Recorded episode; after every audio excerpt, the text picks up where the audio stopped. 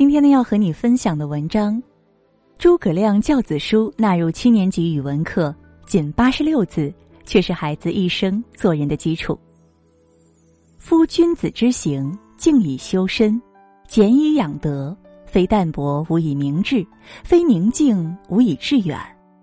夫学须静也，才须学也。非学无以广才，非志无以成学。淫慢则不能励精，险躁则不能致性。年逾十迟，易于日去，遂成枯落，多不接世，悲守穷庐，将复何及？这篇诫子书是诸葛亮在去世前写给年仅八岁的小儿子诸葛瞻的一封家书，仅八十六个字，却向孩子道尽了一生做人的基础原则。我们至今读起，依然能够感受到作为父亲的诸葛武侯智慧外衣下的那份舐犊情深。近两年，国家大力提倡国学，全国中小学语文教材文言文比例大幅度提升，诸葛亮的教子书被纳入人教版七年级语文课，成为中小学生必备的国学经典书目之一。做人立身之根本，宁静。非淡泊无以明志，非宁静无以致远。这是诫子书中流传最广的一句话，也是中国人极为推崇的一句座右铭。诸葛亮老来得子，对小儿子诸葛瞻甚是喜爱，在给兄长诸葛瑾的信中，得意之情也曾溢于言表。瞻今已八岁，聪慧可爱。诸葛瞻是个天才少年，博闻强记，触类旁通。但是诸葛亮却对这个聪明伶俐的小家伙一直很担心，随即和兄长说道：“贤其早成，恐不为正气耳。”年少成名，在诸葛亮看来并不是一件好事。聪明过早外露，容易心浮气躁、自我满足，反而成不了大器。所以在家书中的一开篇，他就告诫儿子：“夫君子之行，静以修身。宁静是一个人的立身之本。”不能够静下来，则不可以有效的计划未来。而且，读书学习的首要条件就是要有宁静的环境。白岩松曾经说过：“平静是真正的奢侈品。”战乱时代，偌大的中国放不下一张安静的书桌，而今日偌大的中国再难找到平静的心灵。其实，这样一句话，早在两千年前，诸葛孔明便给了我们警示。在那个战火纷飞的乱世，诸葛亮不就是偏居于山野草庐，静以修身，才等来一个展现自己的大舞台吗？把心腾空，让自己有一颗闲心，不要让眼耳鼻舌身意带来的欲望把心给填满。无论做什么，都要保持一份淡定和从容，你才能够不慌不忙的寻找到自己的人生。做人立德之基石，节俭。提起三国，最让人印象深刻的情节，必然有三顾茅庐。那时的孔明刚刚二十七岁，此前足足十年的时间，他都是在草庐中度过的。躬耕陇亩，自给自足，日子过得相当清贫。这要是放在当下的年轻人身上，不说让他们自力更生了，就是让他们养成勤俭节约的习惯，都不是一件简单的事情。但是诸葛亮却自比于管仲、乐毅，纵然在很多人眼中他是一个笑话，但是他却过得比平常人更加潇洒。叔本华说过，一个精神富有的人会首先寻求没有痛苦、没有烦恼的状态。立即争取得到一种安静、简朴的生活。一个人的自身拥有越丰富，他对身外之物的需求也就越少，别人对他来说就越不重要。节俭并不是要你摆脱物质，而是去追寻一种自律、简单的生活，这样你才不会沦为物质的奴隶，为名利诱惑，最终丧失做人的原则和底线。诸葛亮一生节俭，在《自表后主》一文中自述家产时写道：“成都有桑八百株，薄田十五顷。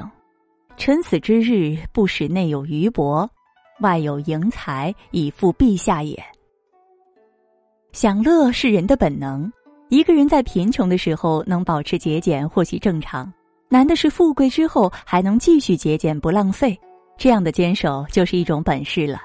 这也是为什么喜欢以成败论英雄的国人会将诸葛亮捧为神坛的重要原因。高尚的道德才是人生事业最大的成功。做人成才之关键，学习。三国时期私学盛行，后来因为小说演绎的关系，最为人所津津乐道的就是颍川书院和水镜山庄。诸葛亮很小的时候就被送进了水镜先生司马徽的门下。授业恩师除了司马徽，便是黄承彦这样举世公认的名士大家。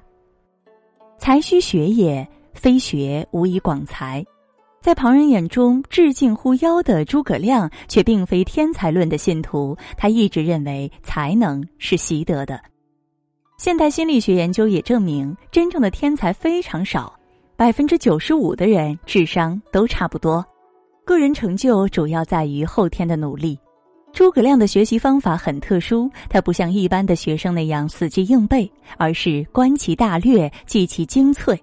更让大家惊异的是，平日沉默寡言、喜怒从不外露的诸葛亮，竟不顾当时荆州牧刘表独尊儒术的三令五申，在夜深人静之时，如饥似渴的攻读诸子百家的著作。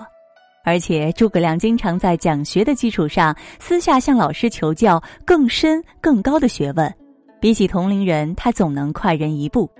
于是每逢考试或者现场作答，诸葛亮都能信手拈来，文简意明，高雅隽永。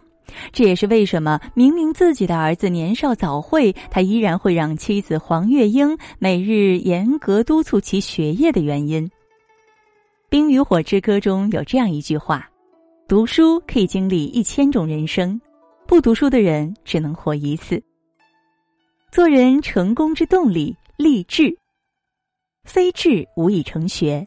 一个人如果想要获得成功，必定需要树立一个明确的目标，给自己前进的脚步提供源源不断的动力。诸葛亮告诫儿子之后，又在给自己外甥的信中写道：“夫志当存高远。”忍屈身，去细碎，广滋问，除闲吝。虽有烟柳，何损美趣？何患于不济？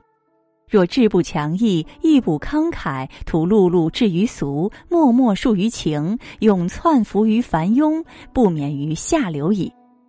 一个人如果没有志向，就像一只断线的风筝，只会在空中东摇西晃，最后必然丧失那片天高地阔。想来，最初那位蛰伏在南阳山野之中、自诩卧龙的年轻人，在做出那篇名传千古的《隆中对》的时候，也不会有多少人相信他会在这乱世之中打下三分江山吧？智谋隆中对三分天下，壮烈出师表，一片丹心。诸葛亮的一生，就是为了理想鞠躬尽瘁的一生。有人说他是一个失败的英雄，但是他一生的丰功伟绩不亚于历史上任何一个伟大的名字。冯梦龙在《醒世恒言》中写道：“一人立志，万夫莫敌。人生就像爬山，最重要的是先给自己定一个高度。如果你只把自己的人生目标定在半山腰，那你就绝不可能登上山顶。做人，命运之枢纽，惜时。”历史上有一个为鸡求学的典故，主人公就是少年诸葛亮。古时没有钟表，计时用日数，遇到阴雨天没有太阳，时间就不好掌握了。为了计时，司马徽训练了一只公鸡，按时鸣叫，定点喂食。那时候的孩子可不像现在这样，每天被花样百出的娱乐生活消磨掉大量的时光。诸葛亮小小年纪，也不是贪玩的性子。不想白白浪费时间，脑筋一转就想了一个鬼点子。他在裤子上缝了一个口袋，每天上学就抓几把小米放进去。每到晌午快到的时候，就悄悄朝窗外撒一把。公鸡见有吃的，就顾不上啼叫。等到公鸡吃的差不多了，诸葛亮又向外扔一把，直到把口袋的小米撒完。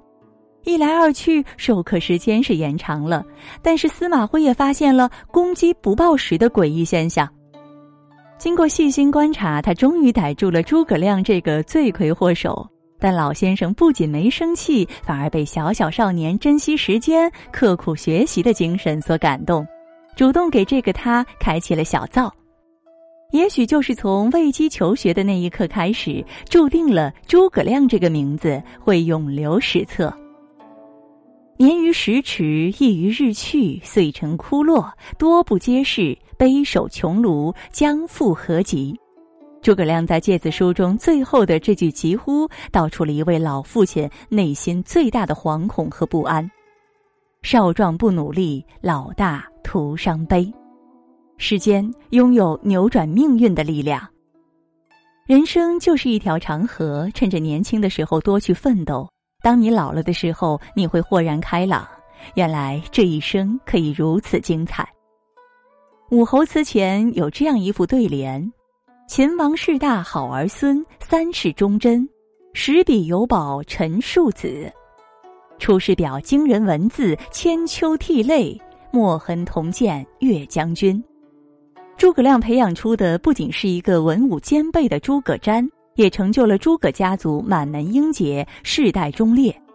现代人到处去探索各种各样新式教育，却忘记了回头看看老祖宗其实早就给我们留下了数不尽的遗产。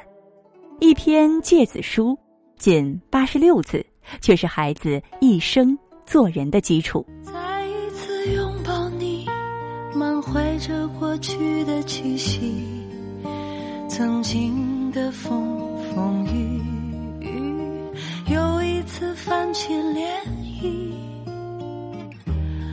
我留下来寻你，伴随着熟悉的旋律。过去的何曾会过去？未来的依然在这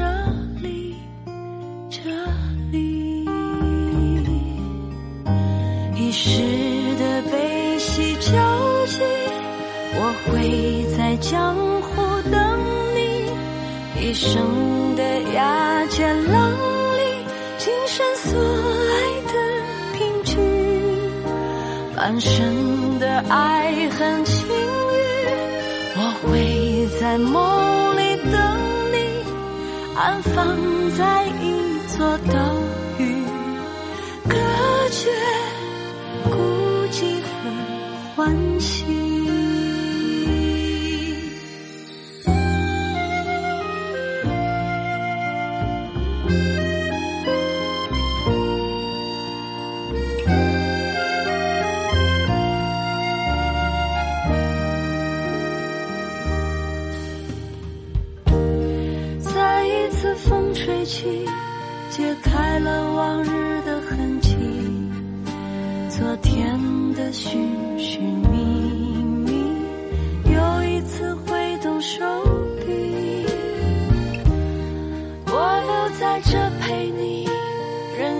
思念的潮汐，上一秒沉入到海底，下一秒飞上了天。